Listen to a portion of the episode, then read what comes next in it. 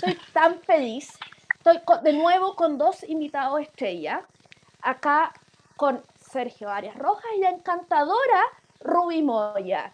Eh, resulta que los quiero presentar porque ambos tienen mucho, mucho mérito. Eh, por ejemplo, Ruby Moya es vicepresidenta de la directiva de Bopo y Antofagasta. Y, o sea, está, tiene un cargo de, eh, dirigencia política en estos tiempos que sin duda son movidos interesantes. Y Sergio Aria es egresado de Derecho C, experto en discapacidad y en temáticas de inclusión laboral de personas con discapacidad, empresario y ex vicepresidente de la Unión de Ciegos de Chile, USINCH, y es director, y es director de Chile Cap. Bueno, y Sergio eh, quería introducir el tema de hoy, que es eh, una convención constituyente exclusiva, específicamente el tema de la discapacidad. Sergio, cuéntanos. Exactamente, yo, eh, bueno, buenas tardes a todos y a todas. buenas tardes a ti, Beatriz, a Rubí y a todas las personas que nos ven y escuchan en este minuto.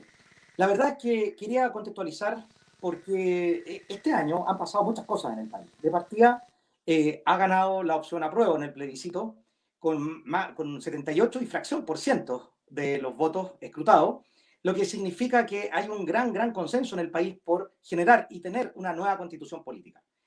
¿Y quién es el órgano? ¿Cuál es el órgano que va a dictar la constitución política? Como todos sabemos, es una convención constitucional.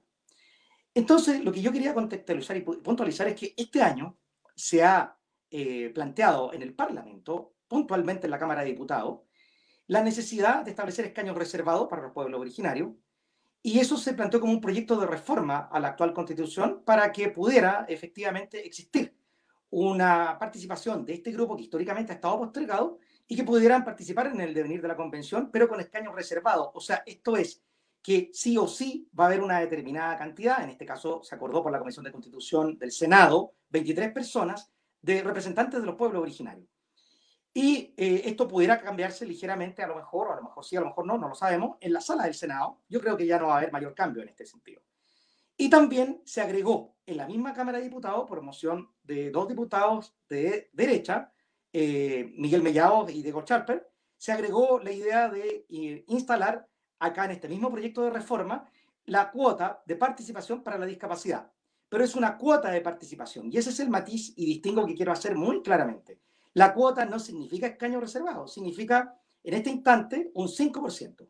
En eso quedó la última vez que sesionó la Comisión de Constitución. Se acordó un 5% de cuota de participación en las campañas para las personas con discapacidad, con discapacidad eh, fehacientemente acreditada, o sea, el Registro Nacional de Discapacidad o la pensión solidaria por discapacidad o algún otro mecanismo para certificar la misma situación de discapacidad. Y entonces se acredita, que se establece, perdón, que un 5% va a tener derecho a participar en las candidaturas de los partidos políticos y en los pactos.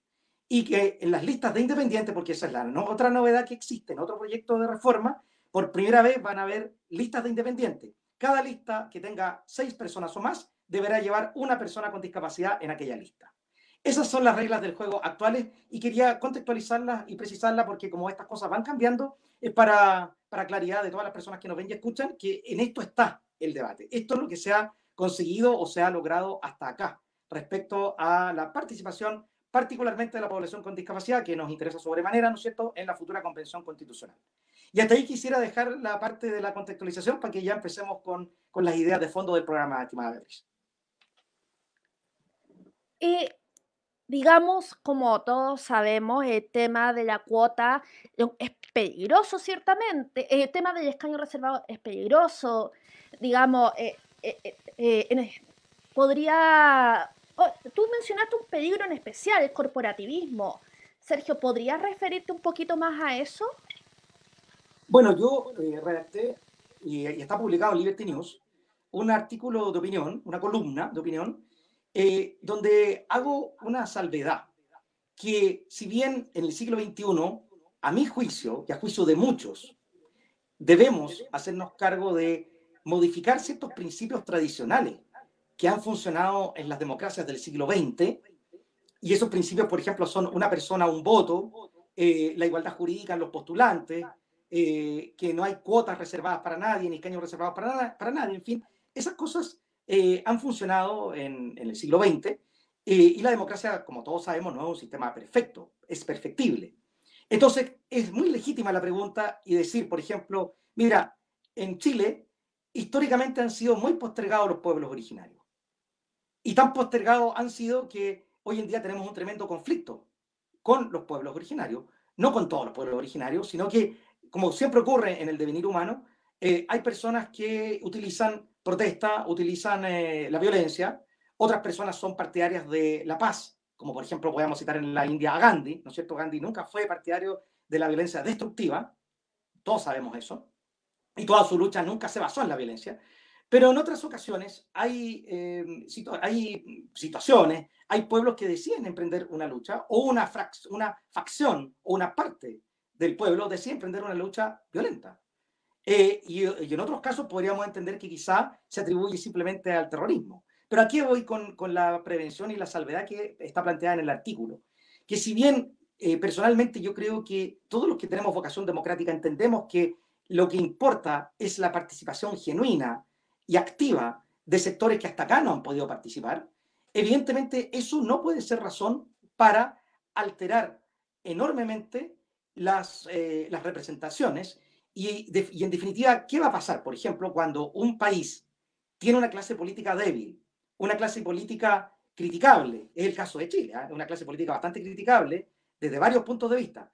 ¿Y qué pasa entonces cuando esa clase política, por presiones, puede verse eh, llevada a establecer una representación superior dentro de escaños reservados a lo que hubiera correspondido? Y entonces el peligro que veo yo es caer en un corporativismo, un sistema corporativista donde el gremio mejor organizado, el que más grita, el que más peleó, y por último, el que más quemó tiene más representatividad que un grupo que no lo hace. Y entonces permítanme, y no quiero molestar a nadie con el, con el comentario, pero ¿qué pasa entonces cuando uno compara en qué quedó la representación del pueblo originario, de los pueblos originarios, y en qué quedó la, la representación de la población con discapacidad?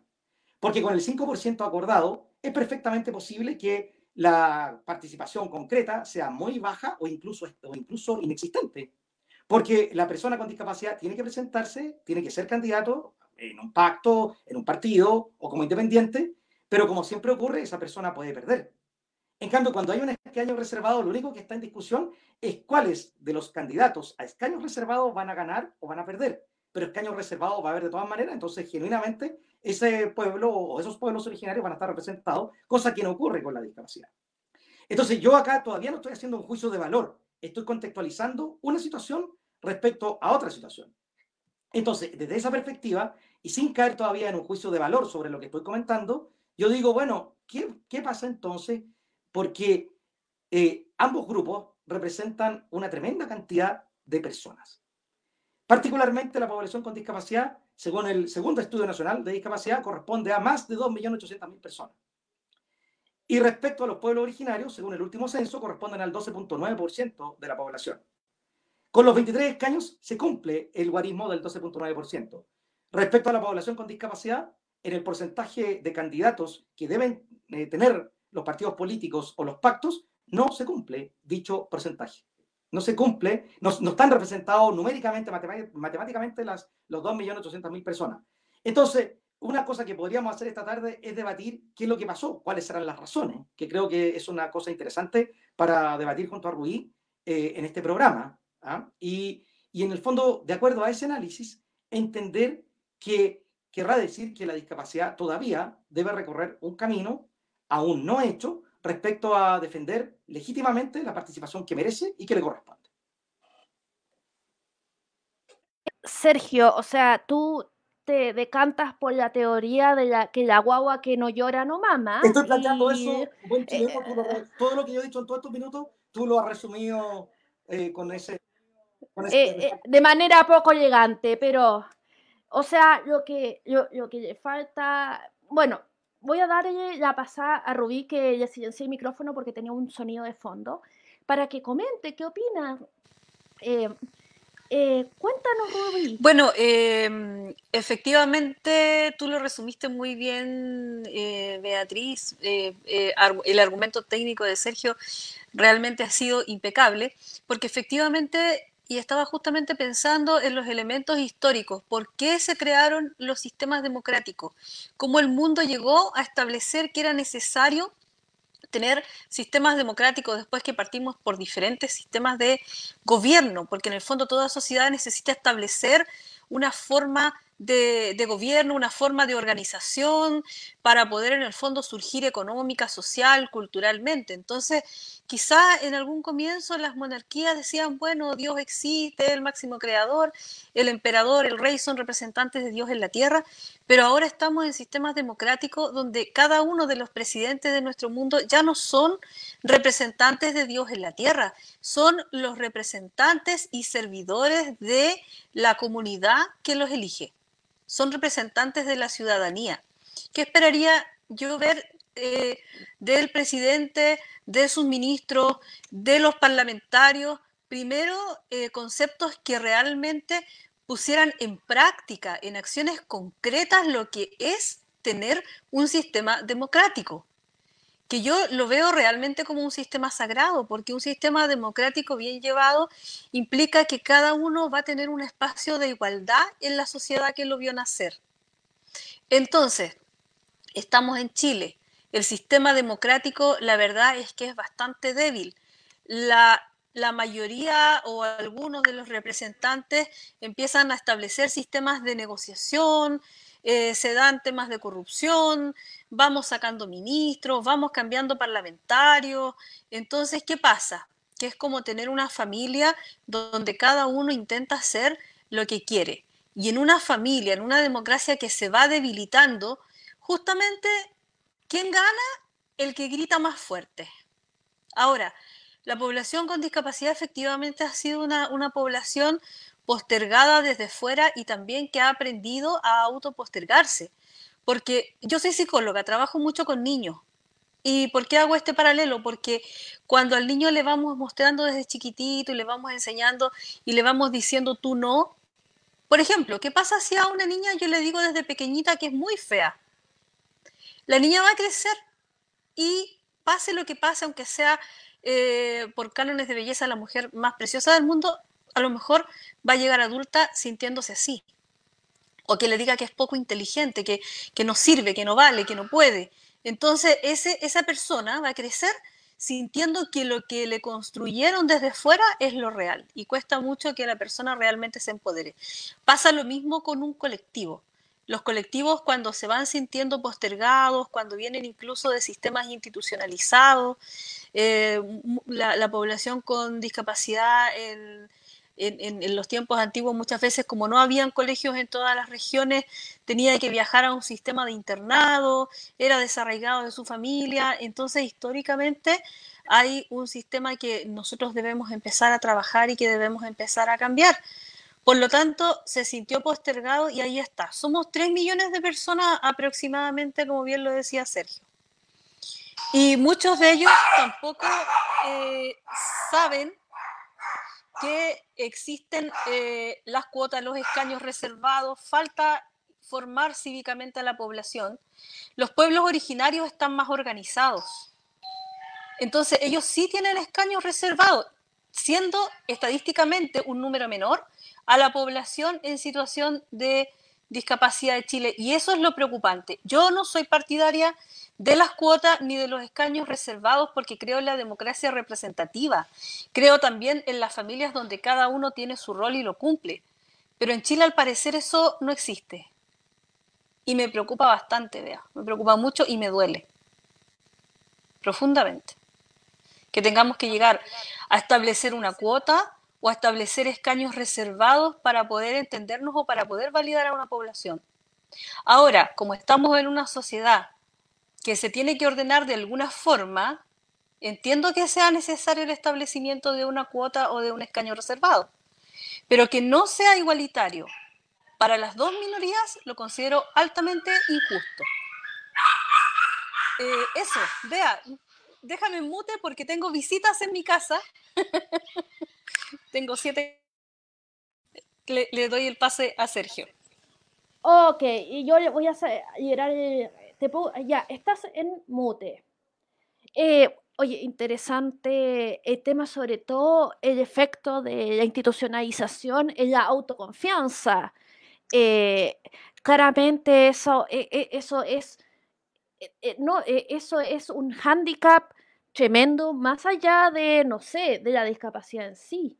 Eh, te cortaron las alas. Eh, y además, estoy ciego. No, terrible. O sea, eso es algo que definitivamente hay que cambiar. En fin, Sergio, eh, cuéntanos. Por favor, bueno, adelante. la verdad, Beatriz, que tomando algunos de los comentarios que hizo recién Rubí, yo estoy de acuerdo en la democracia, una persona, un voto, en un sistema representativo desde ese punto de vista. Eh, sin embargo, claro, eh, evidentemente que el devenir de este siglo, eh, un país como el nuestro, otros países de características más o menos análogas al, nuestro también, es evidente que nos vamos dando cuenta que hay grupos que históricamente han sido postergados y, y evidentemente creo que en pos de garantizar una mejor participación, una mayor participación o una participación, es apropiado pensar en establecer eh, este tipo de mecanismo. De alguna manera, a mí lo que me gusta de esto es que permite equilibrar la cancha.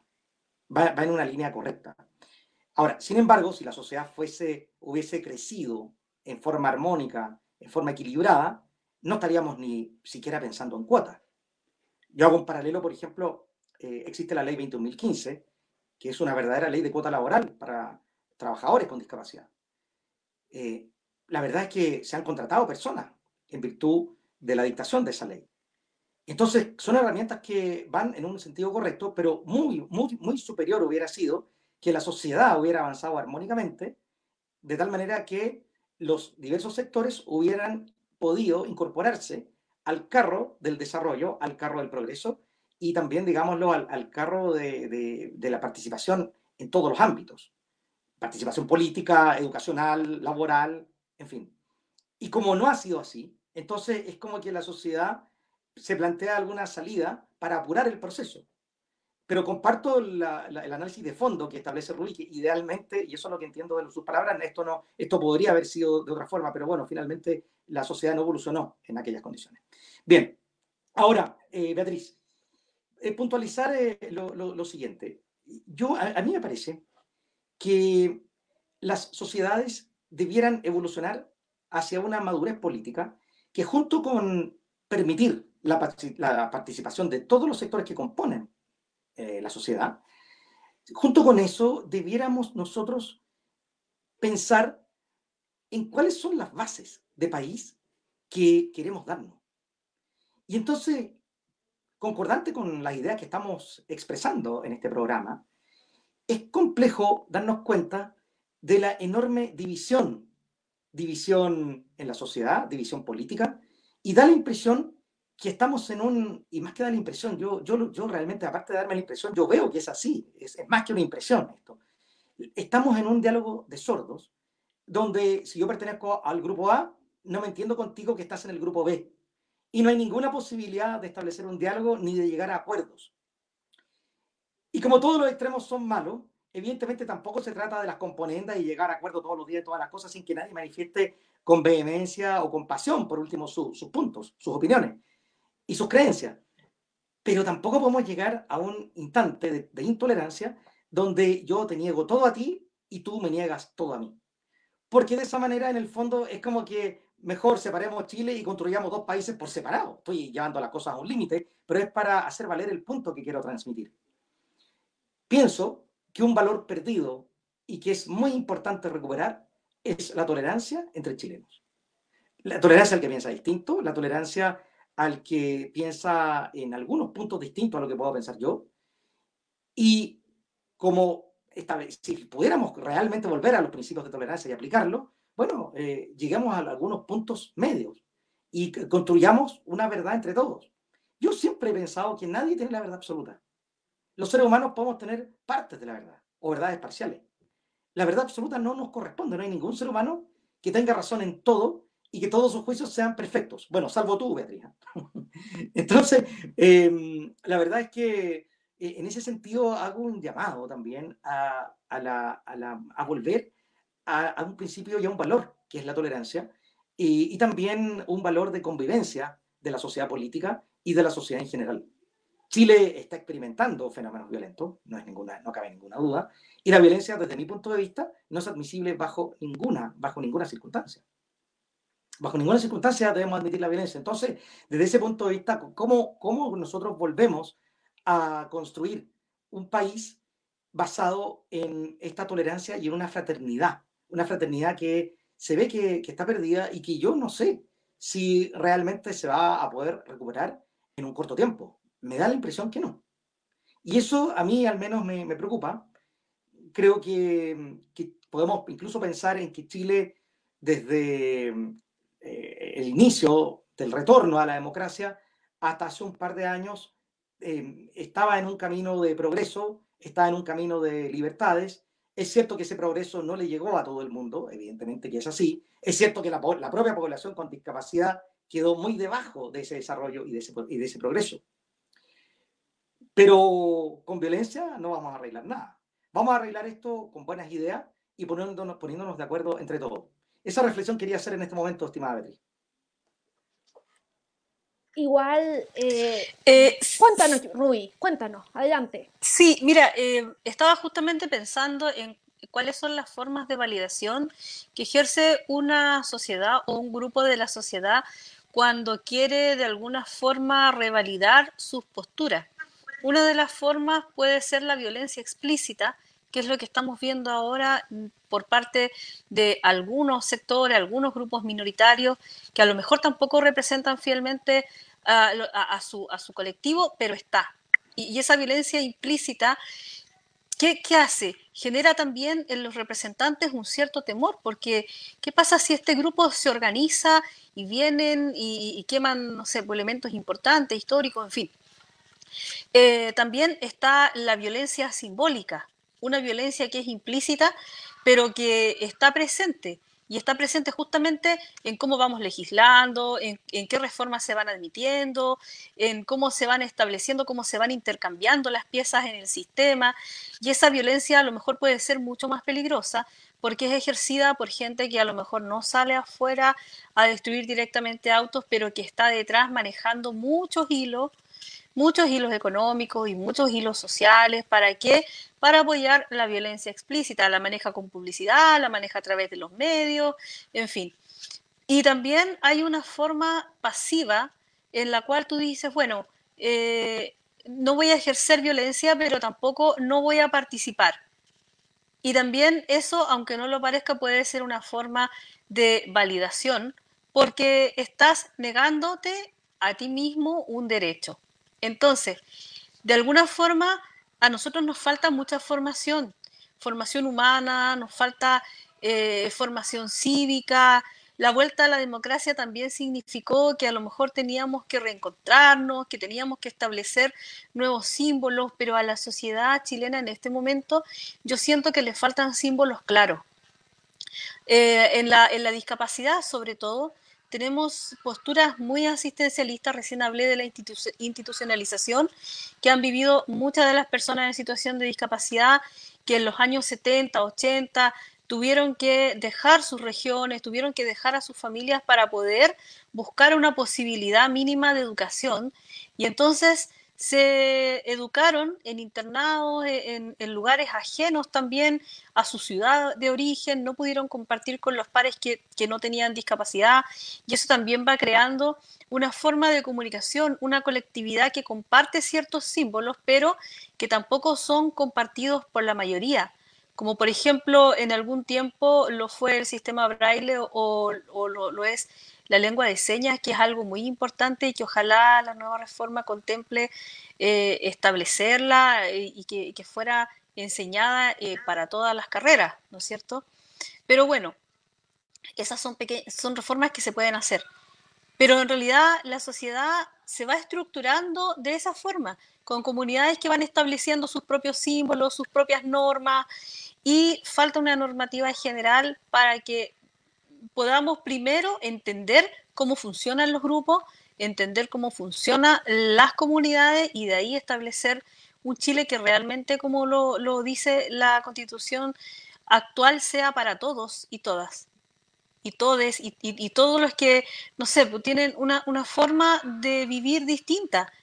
Pero, ¿cuándo y cómo se educa la tolerancia? ¿Cómo uno puede educar al otro a ser tolerante? Cuando tú al niño desde pequeño le vas enseñando a escuchar le vas enseñando a empatizar, le vas enseñando que él no tiene la razón, pero ¿qué pasa? Que cuando los niñitos están en la escuela, voy a poner ejemplos prácticos, se peleó con el compañero o se sacó una, una mala nota, la mayoría de los papás que le dice a ese niño, ah, no, mijito, si el profesor tiene la culpa porque el profesor no lo entiende a usted. Ah, es que su compañero eh, no lo entiende. O péguele nomás. Si a usted le pegaron, pegue nomás, pegue más fuerte. Y así no lo van a molestar nunca más.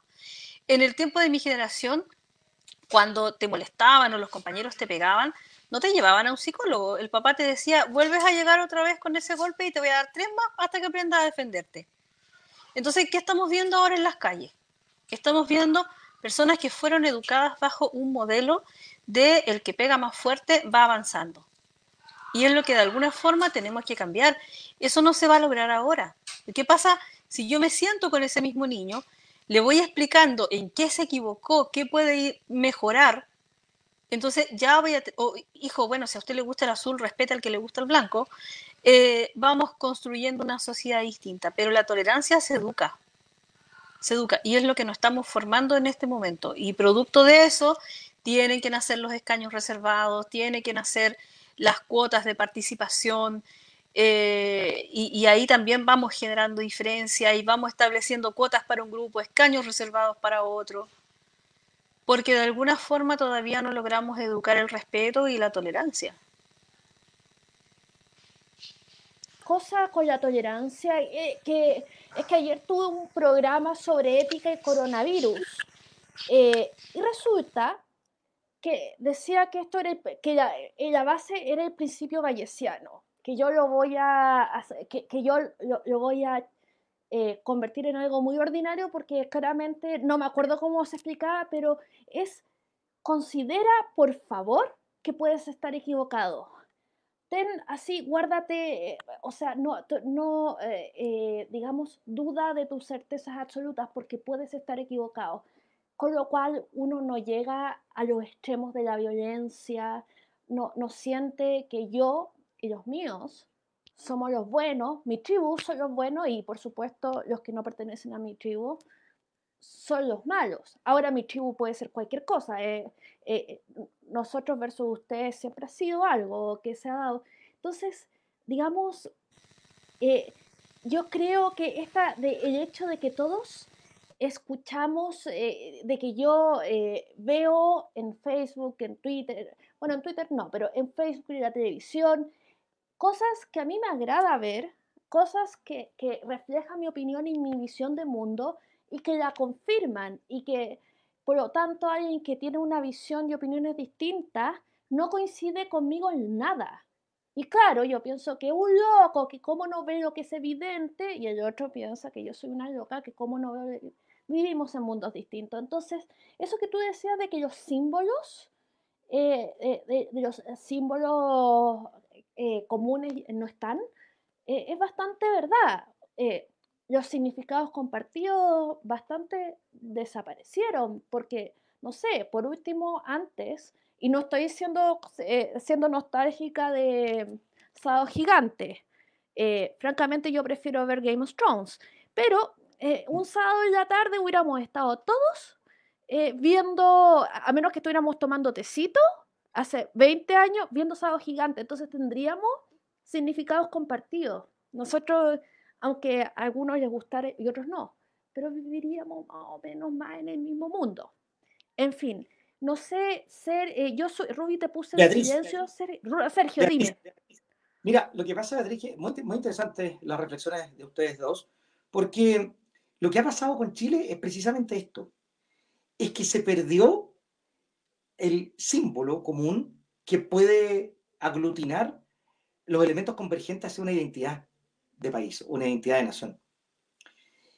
Y es complejo el tema de, las, identidades. Las identidades eh, son culturales, hay una identidad de un determinado pueblo, y evidentemente cuando se establecen demasiadas diferencias entre los grupos, diferencias económicas, sociales, culturales también, llega un instante, y yo, perdóname que, que trate de, poner ejemplos tan, tan simples, pero quiero que haya claridad sobre este punto. no, a mí me parece, y creo que a ustedes también les parece, que hemos llegado a un punto en este país en que no somos capaces de sentarnos espontáneamente, personas de distintos grupos sociales y políticos y económicos, no somos capaces de sentarnos en una mesa sin conocernos. Basta que este, empezamos a interactuar 5 o 10 minutos y, ay, ¿de dónde eres tú? No, mira, yo soy de la izquierda y tú, no, yo soy de la derecha de tal partido. Ah, ya, cara larga. Oye, gusto saludarte, viejo. Y nos vamos. Eso no es así en todas partes.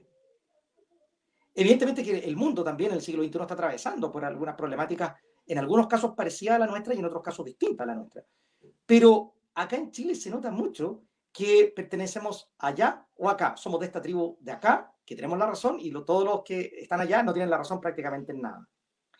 Hace un par de años me tocó estar en Uruguay, en Montevideo, en Colonia, y me di cuenta, al conversar con distintos uruguayos, que ahí sí hay una identidad de nación y que las personas pueden respetarse, pueden sentarse a comer, a tomar un trago, pueden discutir muy fuerte, pero son todos uruguayos y no existe esta ruptura así como tan marcada entre unos y otros, que es lo que nos pasa a nosotros, a los chilenos. Porque cuando se tiene esa sensación internalizada, entonces tú no te sientes parte, por ejemplo, de tu país, y entonces, ¿qué problema hay en empezar a destruir las cosas? Yo realmente hago una reflexión y yo me pregunto, ¿por qué en base a la protesta que yo califico de legítima del año pasado, en términos que evidentemente la sociedad chilena tenía muchas cosas pendientes, pero ¿por qué esa protesta se traduce, por ejemplo, en las destrucciones de las estaciones de metro? Y este tema ha sido conversado pero en múltiples ocasiones por distintos intelectuales, hasta Christian Barken lo ha tocado muchas veces con algunos entrevistados, pero todavía nadie tiene exactamente una respuesta. Yo creo que la única respuesta que se puede intentar para explicar este fenómeno violento y todos los otros fenómenos violentos que hubo en Santiago en esa época y que siguen habiendo en menor medida acá en la zona central y que sí siguen existiendo en gran medida en el sur de Chile. ¿ah? Eh, evidentemente que en, la zona de la Araucanía, me refiero a en Arauco, bueno, pero ¿qué es lo que nos pasa? O sea, llegamos a estar tan, tan divididos, tan fraccionados, que acaso ya no entendemos que éramos todos chilenos. Y eso es altamente preocupante, porque yo personalmente tampoco tengo una solución y creo que la solución tendríamos que construirla entre chilenos de buena voluntad de distintos sectores. Pero, por ejemplo, cuando vemos en la política contingente que a este gobierno se le ha negado la sal y el agua, que este gobierno, al no tener mayoría en el Congreso, la verdad es que no se le aprueban los proyectos de ley, la oposición tiene el control y la oposición determina si acusamos constitucionalmente a este ministro o a este otro, y si se ponen de acuerdo y tienen ellos los votos, podría ser que las mayorías se establezcan y eh, aprueben acusaciones constitucionales más allá de las verdaderas razones para aprobarlas. Entonces eso es peligroso cuando la mayoría siente un poder que va por sobre los dictámenes de la razón. Creo que estamos en un problema político serio y en un problema de sociedad bastante serio. Eh, eh, como dice John Stuart Mill, eh, uno de los temas, eh, John Stuart Mill tenía mucho miedo a la tiranía de la mayoría y en el fondo la democracia liberal eh, es una protección frente a eso. No es el gobierno de la mayoría necesariamente, pero, o sea, sí lo es, pero también es una protección de la tiranía de la, mayoría. Tiene que con responsabilidad. Bueno, la mayoría tiene una responsabilidad y, y, una, y una postura madura de una mayoría es no eh, pasar, eh, ¿cómo se puede decir? No, no avasallar a la que, al, al, que no está en mayoría. O sea, tratemos por un tema de esencia, de, de, de, por un tema intelectual y un tema de esencia política, de, guiarnos por las razones y los verdaderos fundamentos, más que porque tenemos el poder por ser mayoría. Hay una responsabilidad en el uso del poder. Y yo creo que en eso está fallando, eh, evidentemente, la oposición. Bueno, pero em, además yo quería empezar a decir algo sobre lo que es una constitución.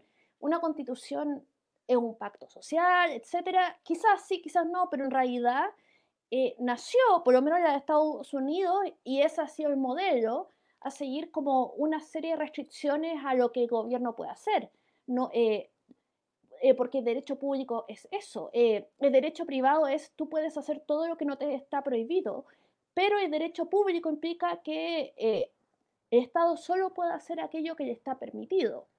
Eh, entonces, ya, ya y entendiendo de nuevo el tema de, algo que decía, que, que decía, uff, eh, este gallo que yo, Maquiavelo, Maquiavelo.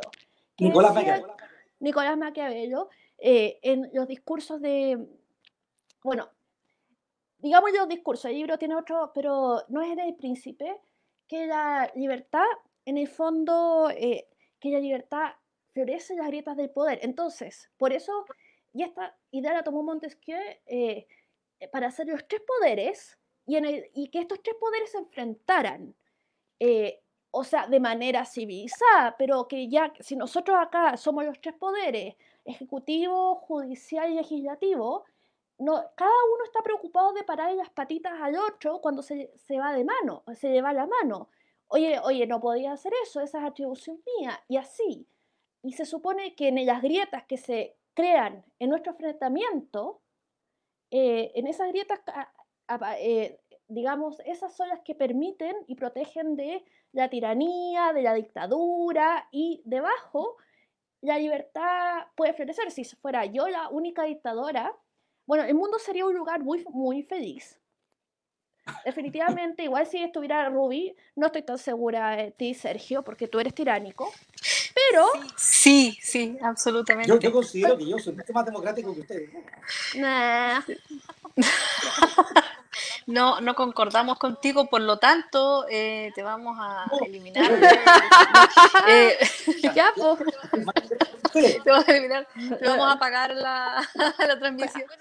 Eh, bueno, yo, yo, creo que aquí hay un tema importante que efectivamente en las grietas se puede encontrar y se puede ir estableciendo la libertad. Pero resulta que una libertad que no está educada también es altamente riesgosa porque efectivamente el que toma el poder desde una visión eh, individualista, desde una visión muy, muy personal, eh, eh, ya una vez que, tiene el poder en las manos, no quiere tampoco compartirlo, no quiere perderlo, porque hay mucha diferencia entre tener el poder para sí y utilizarlo en contra incluso de los otros que empoderarse, porque cuando tú te empoderas, te realmente te conoces, te reconoces en el otro y puedes entonces compartir y puedes eh, construir una sociedad diferente. Pero ¿qué pasa? Que acá los tres poderes de Chile políticamente están enfrentados entre sí. Cada uno quiere en el fondo guiarse o, atribuirse funciones que sin compartir con los otros los elementos base. Entonces ahí es donde, donde se empieza a debilitar la sociedad y en el fondo surge esta revolución que en el fondo estamos copiando siempre modelos del extranjero, pero los vamos copiando mal. Yo creo que ahí es donde nos falta establecer justamente el sentido de identidad, de una identidad profunda, para poder recuperar, sentirnos todos parte del mismo país, independientemente de que tengamos discapacidad o no, de que pertenezcamos a un pueblo originario o no, eh, de que seamos jóvenes o seamos personas mayores. ¿Por qué generalmente en los pueblos antiguos se le entregaba quizás el, manejo de la comunidad a los ancianos, que eran los que definían un poco eh, si la comunidad se quedaba en esas tierras, si las tierras eran cultivables, iban organizando, porque a lo mejor ellos ya también tenían una experiencia de vida, habían cometido los errores suficientes para poder entender que eh, ellos eh, también eran seres transitorios y seres de paso por esta vida. Pero a veces cuando tenemos un cierto poder, nos olvidamos que somos seres transitorios, que estamos de paso, nos creemos eternos y empiezan a surgir los pequeños emperadores. Ahora también la gente no vota en forma formada e informada. Muchas veces votan porque el candidato X es más bonito, porque el otro tiene el mejor discurso, pero también es cierto que no hay una línea de base y, es por eso que muchas veces la, la oposición, cuyo rol debería ser garantizar que un gobierno cumpla efectivamente el programa con el que se comprometió, comienza a cumplir el rol contrario. No, yo soy la oposición, entonces me tengo que oponer a todo. Esté bien o no esté bien el programa. Entonces, em, el poder versus la libertad, eh, cocinados en la misma olla y por cocineros inexpertos, lo único que va a, producir es una comida de mal sabor. Mm. Eh, yo veo, Ruby, que tú eh, no te compras el mito del buen salvaje por ningún lado, tú crees que en, la educación y tú crees en información. Bueno, nada, eh, sí que eso, eso lo está, o sea, menos Rousseau, más Voltaire, sí. por tu lado probablemente. Nada de buen salvaje acá, hay que esforzarse, hay que educarse, eh, eh, etcétera. Lo cual yo bastante comparto, porque tampoco creo en el mito del buen salvaje. Eh, Sergio, ¿qué quieres, comentar? ¿O quieres defender el buen salvaje? ¿Qué cosa? ¿Quieres defender al buen salvaje porque tú te consideras un exponente? Eh, no, yo creo, Beatriz, que tú eh, no, no, has comprendido el sentido de, mi discurso. ¿ah? O sea, yo jamás voy a creer en el, buen, en el buen salvaje, todo lo contrario. No, sí sé si te estamos troleando. Acá nos, ¿Ah? estamos nos estamos uniendo contra el patriarcado. Definitivamente. no, no, no lo veo. No, sí. no. Ya, bueno, ok, dale. Hacer una broma con respecto a eso. Acá ustedes son dos mujeres y yo soy un hombre. Eh, y no tengo para nada herencia de cultura patriarcal. No, no, para nada. No. De hecho, en general me considero bastante liberal también en, las problemáticas del avance y el rol de la mujer en la sociedad. Bueno, yo sé que también, Beatriz, es tu, es tu particular humor, ¿eh? también lo tomo en ese sentido. No, no vas hablando muy en serio. Sí, lo es. No, por supuesto que no te estoy atacando. Por supuesto que no Oye, pero, te estoy pero nosotras, nosotras tenemos cuota y tú tienes un escaño reservado aquí. Eso parece que es así. No, no, wow. acá. Uh, no, no, no eh, eh. vamos, eh, eh vamos subiendo al pobre Sergio al, al trampolín. Pero bueno, ahora poniéndonos serio. Sí, serio. Sí, mejor Dale, Sergio. Porque, tampoco, tampoco se logra entender, eh, justo hubo un bache de señal acá. Y yo creo que fue a propósito. Entonces, no puedo entender lo último que dijeron. Ya, bueno, pero mira, lo que quiero, lo que quiero puntualizar es lo siguiente. Eh, lo, que, lo que yo creo que ocurre es que aquí hay, lo voy a tratar de resumir como una especie de esquema. Evidentemente, eh, nuestra sociedad y el Estado de Chile tiene deudas pendientes. Hay cosas que no se han hecho de manera satisfactoria. Y eso da cuenta de que existen grupos históricamente postergados. Todos sabemos eso.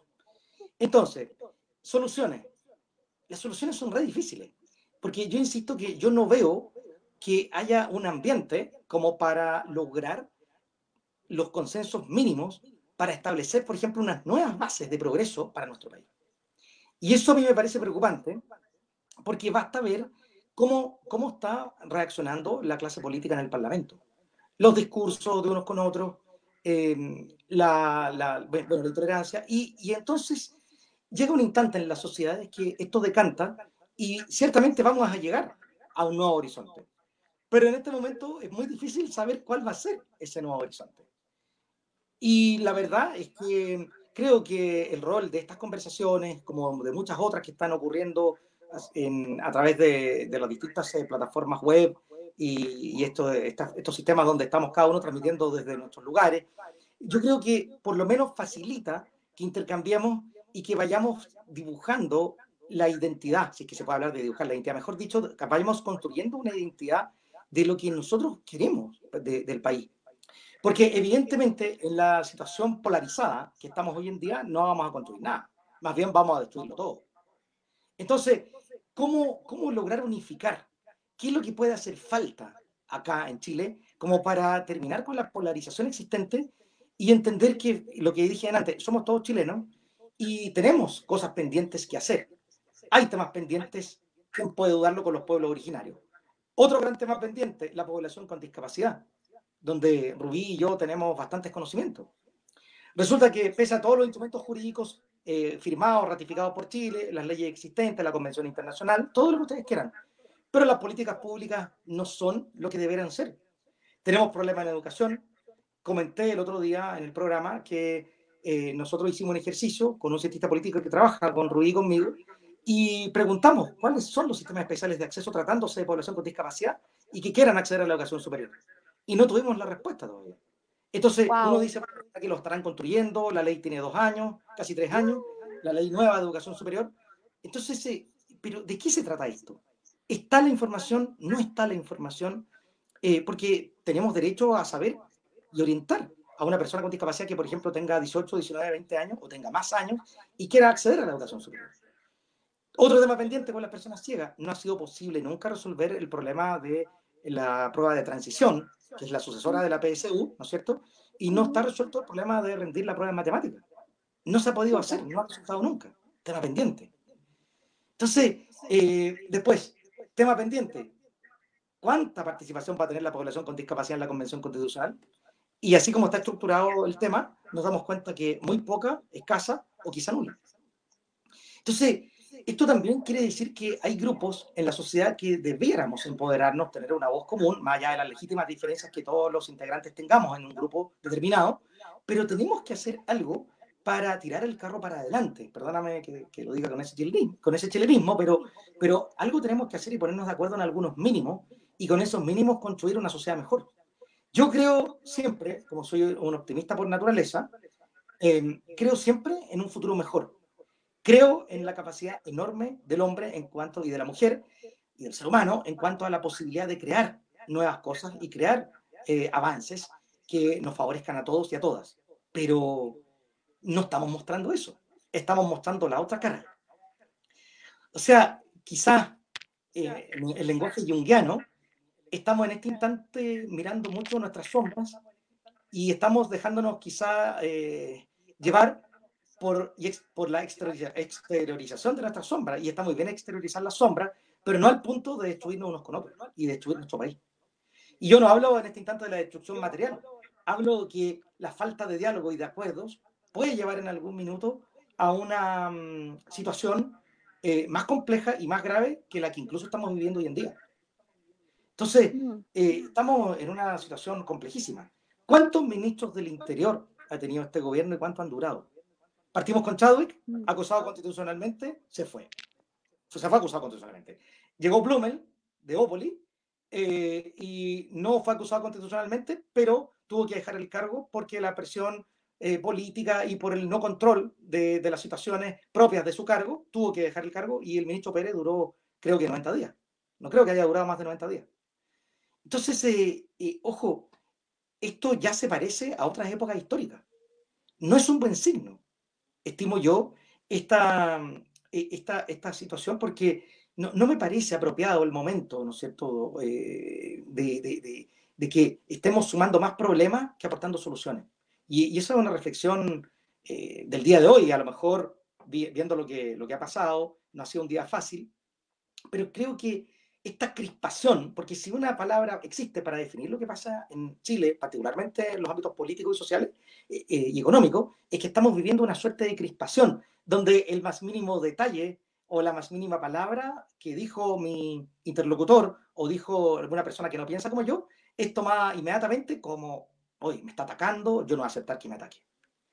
Y creo que ese no es el camino. Me gustaría mucho que pudiéramos encaminar la sociedad chilena eh, en otro sentido, en el sentido, ya digo, de la armonía, la fraternidad y los acuerdos. Qué buena, digamos, sin duda una tremenda, tremenda, tremenda reflexión. Y, la comparto totalmente. Y me dejó súper alarmada esto que me dices de la, del acceso a la salud, ah, no, a la educación superior. Lo encuentro indignante, francamente indignante. No tenía idea, pero eh, ¿Y desde hace dos años que está el asunto?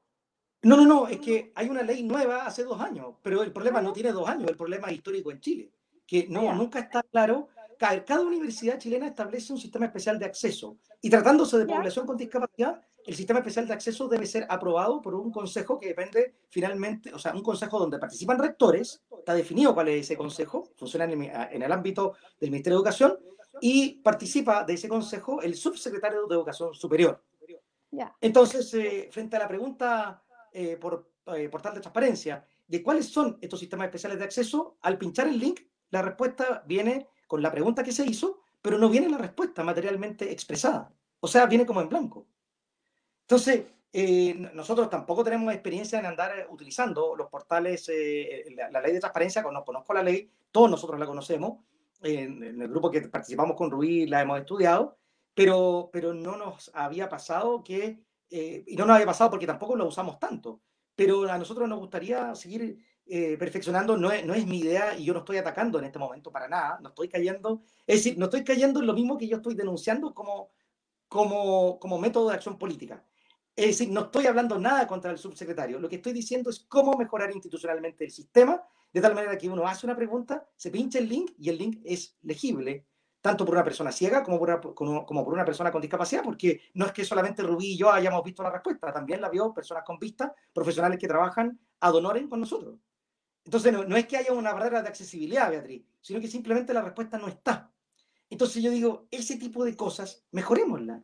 Construyamos un Estado que dé cuenta de las leyes que suscribe y que dé cuenta de las inquietudes legítimas de sus ciudadanos no, no estoy atacando a nadie, porque mi, mi, postura no es el ataque, no estoy yo haciendo un punto de decir que el subsecretario no cumple su rol, no, no estoy diciendo eso. Estoy atacando, estoy planteando desde una perspectiva neutra que el sistema debe funcionar mejor. Y eso también es responsabilidad de la autoridad, pero no solamente de la autoridad, también de los ciudadanos que preguntamos y que también tendríamos que ahora ver qué hacemos con esta respuesta y cómo encauzarla de otra forma para obtener finalmente la, respuesta que estamos buscando. Evidentemente es parte del perfeccionamiento de nuestra democracia, es parte del perfeccionamiento práctico, quiero decir, del perfeccionamiento del funcionamiento. A ver, es se trata en una palabra, mejor dicho, de mejorar el funcionamiento de las instituciones de tal manera que en una situación práctica como esta podamos en el fondo tener una respuesta eh, adecuada ¿ah? o la respuesta que exista. Porque bien puede ser que desde que se dictó esta ley hace dos años y medio, a lo mejor todavía no están construidos los sistemas especiales de acceso tratándose de discapacidad en todas las universidades. Bueno, pero respondan eso. No están construidos. O digan, mira, sabes que lo tenemos construido, pero hubo un error informático. Ahora va el link correcto. Es otra respuesta, ¿te das cuenta? Entonces, lo mío no es un ataque. No estoy acá, ni mi vocación ha sido nunca la de plantear conflictos y de, de, creer en esta lógica de amigos y enemigos y es que, mira, tú no me respondiste, entonces tú no sirves. No, yo apuesto a lo otro, a la construcción del país exactamente con, la intervención anterior, en base a esa intervención. O sea, construyamos tirando el carro para adelante, mejoremos el funcionamiento institucional del Estado y mejoremos también nuestro quehacer como ciudadanos. Cuando tengamos, cuando tengamos que ejercer nuestros derechos, hagámoslos con vigor. Y cuando tengamos, por ejemplo, que intervenir cuando se trata de la cuota de participación en la Convención Constitucional, también planteemos hasta dónde pensamos las personas con discapacidad que debiéramos llegar con la cuota de participación en la Convención Constitucional. Yo sé que es una tarea difícil, sé además que, por ejemplo, voy a decir una cosa que a lo mejor algunos me van a criticar, pero es mi opinión. Ahí yo pregunto, hago esta pregunta al aire, ¿habrá 23 personas con discapacidad homologando el número de representantes que tienen los caños reservados a los pueblos originarios? ¿Y habrá 23 personas con discapacidad capaces de financiar una campaña? Eso es una, son preguntas es muy difícil, estas cosas cuestan lucas, no es fácil. Entonces, eh, claro, nosotros decimos, nos entusiasmamos, sí, mira, la cuota de participación en las candidaturas, el escaño reservado, qué sé yo. Pero ¿quiénes están realmente en condiciones de hacerlo? Si esto no es, no es, gratis. No cuesta 100 lucas. Entonces, eh, son, son preguntas para la reflexión profunda, tanto nuestra como de quienes nos ven y escuchan, y en definitiva, ¿cómo, cómo, poder de alguna manera perfeccionar la participación y perfeccionar las instituciones de Chile eh, sin, sin entusiasmo que muchas veces después lo único que hacen es generar frustración. Eh, mira, qué buena reflexión. Ahora estamos acercándonos al final del programa y me gusta a mí generar un espacio, eh, hay que ser generar un espacio, o sea, es como a continuación, digan, pueden decir lo que quieran pueden lanzar la candidatura a constituyente, a mi Chile, mandarle un beso al gato, aunque el gato no los ama de vuelta, eh, autopromocionarse de manera indecente, etcétera, es el momento, o repetir lo que, los puntos más importantes, digamos, para, que, para no quedarse con la palabra en la boca. Eh, Ruby, eh, te vamos a dar espacio a ti, eh, primero, porque acá Sí, eh, y, como yo creo en la democracia participativa, me voy a apoderar del espacio de Sergio esta vez. antes de despedirme, pero mira, quiero tocar un tema muy importante y lo voy a hacer desde el corazón. Yo me declaro profundamente defensora de los derechos de los animales y de la tenencia responsable. Totalmente defensora. Y resulta que también creo en la inclusión. Todos los animalitos, las mascotas de nuestro país, no tienen ni cuota, ni tienen tampoco escaños reservados en eh, la comisión constituyente. Pero a lo mejor la mitad de las personas de nuestro país sí tenemos en casa algún animalito o hemos caminado por la calle y nos hemos cruzado con un animalito callejero totalmente abandonado, maltratado, mal cuidado, mal querido, que en realidad, como obviamente no es humano, no tiene voz. Yo eh, me gustaría también, como parte de la temática de inclusión, llamar a la conciencia de los seres que ven a estos animalitos en la calle eh, y, no son ni siquiera capaces de entregarle un poco de agua. Pasan, muchas veces los patean porque van de mal humor. Eh, y me gustaría que ellos también tuvieran representatividad en esta comisión, que se hiciera una reforma profunda a la ley de tenencia responsable para que hubiese una sanción mucho más dura con respecto a la gente que abandona, que maltrata, que compra animalitos para después tirarlos a la calle, porque realmente eh, estos días vea, me he dado cuenta que estamos en una sociedad totalmente em, deshumanizada. Y la verdad es que me duele profundamente. Despedí hace muy poco a una gatita que llegó a mi patio y que eh, llegó en tan malas condiciones con un cáncer tan avanzado que le dan los gatitos de color claro que ya era demasiado tarde, no pudimos hacer nada por ella. Esa gatita era pura piel y hueso. Entonces, ¿hasta cuándo vamos a permitir que frente a nuestras, nuestros ojos, nuestras narices, por mucho que nosotros no veamos, por mucho que haya gente que tenga algún otro tipo de discapacidad, creo que en Chile hay una discapacidad muy grande que es la eh, capacidad de conciencia que no está, que se perdió. La capacidad de respeto, la capacidad de empatía. Y que ojalá todos los constituyentes, al, al establecer reformas constitucionales, pensemos justamente en todos estos animalitos y me van a decir, hoy día sí que estáis peinando la muñeca, ¿a quién le importa? La mayoría a lo mejor va a pensar eso pero ellos también merecen nuestro respeto y nuestro cariño. Eso vea, un abrazo para todos. Eh, qué, tremendo mensaje. Eh, la, causa, la causa de animal de Bópoli probablemente está... Eh, debería darte una ovación de pie, definitivamente. Yo también lo pienso. Yo, yo también lo pienso y también es una causa que, que yo trato de llevar. Así que muy bien. Ahora le vamos a dar espacio a Sergio. Eh, Sergio, adelante. Muchas gracias, Beatriz. Muchas gracias. La verdad es que, mm, como este es el minuto personal, uno es completamente libre para plantear la, situación o idea que a uno le parezca. Eh, creo, que, creo que es muy importante en este instante plantearnos plantearnos como población con discapacidad. Y voy a, voy a transmitir en este momento, voy a transmitir un mensaje desde la discapacidad que tengo para también la población con discapacidad. Creo que es muy importante que nos planteemos todos em, qué es lo que, lo que necesitamos, que más o menos todos podemos entenderlo, pero también cómo, cómo queremos lograrlo. Creo que es muy importante, y esta es mi, mi, peinada de muñeca.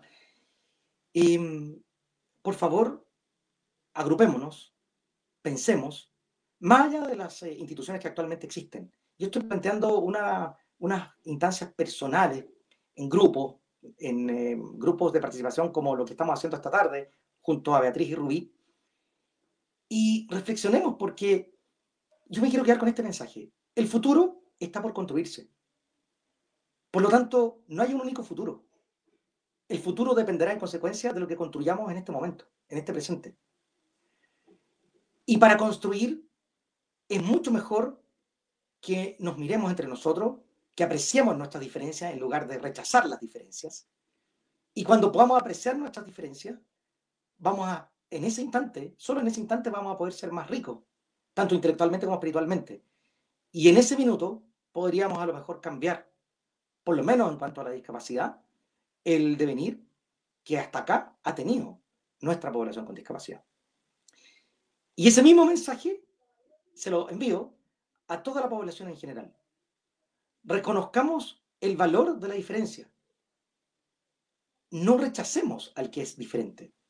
Aprendamos a compartir con el que presenta una diversidad, cualquiera sea esta diversidad, de pensamiento, diversidad sexual, eh, diversidad funcional, o sea, la discapacidad, y valoremos y respetemos y entendemos que en esa otra persona que piensa distinto a mí, hay también una parte de verdad. La verdad nadie la tiene en forma absoluta. La verdad la tenemos por parte. Entonces, cuando, cuando internalicemos eso y cuando lo internalicemos no solamente a nivel racional, sino que en todas las capas de nuestra conciencia, en todas las capas de nuestra conciencia, vamos ciertamente a cambiar el clima polarizado que atraviesa hoy en día a nuestro país. Y lo vamos a reemplazar por el clima de entendimiento que, que todos buscamos. Y aunque pueda estar pasado de moda, porque ya hace muchos años, la frase creo que sigue teniendo más vigencia que nunca. Y alguna vez Juan Pablo II dijo que Chile tiene vocación de entendimiento y no de enfrentamiento. Espero sinceramente que esa frase de Juan Pablo II no haya sido solamente una frase, eh, es decir, que esa frase de Juan Pablo II corresponda a lo que puede generarse en Chile y que no haya sido solamente un deseo que él planteó alguna vez en, tierra chilena, sino que ese deseo se traduzca en una realidad. Esperemos entonces que podamos entendernos unos con otros. No veo otra manera de generar un país eh, mejor y un país que nos brinde las oportunidades que todos y todas merecemos. Todos somos personas, todos tenemos dignidad y todos por esa misma razón eh, debemos tener derecho a mejorar nuestra vida y a mejorar nuestro quehacer dentro de la sociedad. Y entonces eh, el, llamado ahí está hecho. Em, estoy un poco emocionado también porque creo que necesitamos ciertamente nosotros eh, aportar, pero es muy, muy difícil aportar cuando la polarización no permite el entendimiento ni escucharse unos con otros ni valorar la diferencia. Así que con eso me despido. Muchas gracias por la invitación, Beatriz. Eh, muchas gracias por la conversación con Rubí. Y confiemos y no lo digo como un eslogan barato, lo digo muy, muy generalmente, confiamos en un futuro mejor, confiamos en un futuro de entendimiento. Eh, ahora me toca a mí eh, la autopromoción eh, impúdica. Suscríbanse a Liberty News. Por favor, estamos en Facebook, YouTube, la mayoría de las plataformas de podcast. Tenemos esta página web. Su like es nuestro sueldo. Así que por favor. Y quiero terminar con un agradecimiento. Les, liberé a los dos el, eh, eh, los micrófonos. Eh, un agradecimiento a los dos por haber venido, por haberse dado el tiempo de compartir desde esta conversación tan interesante.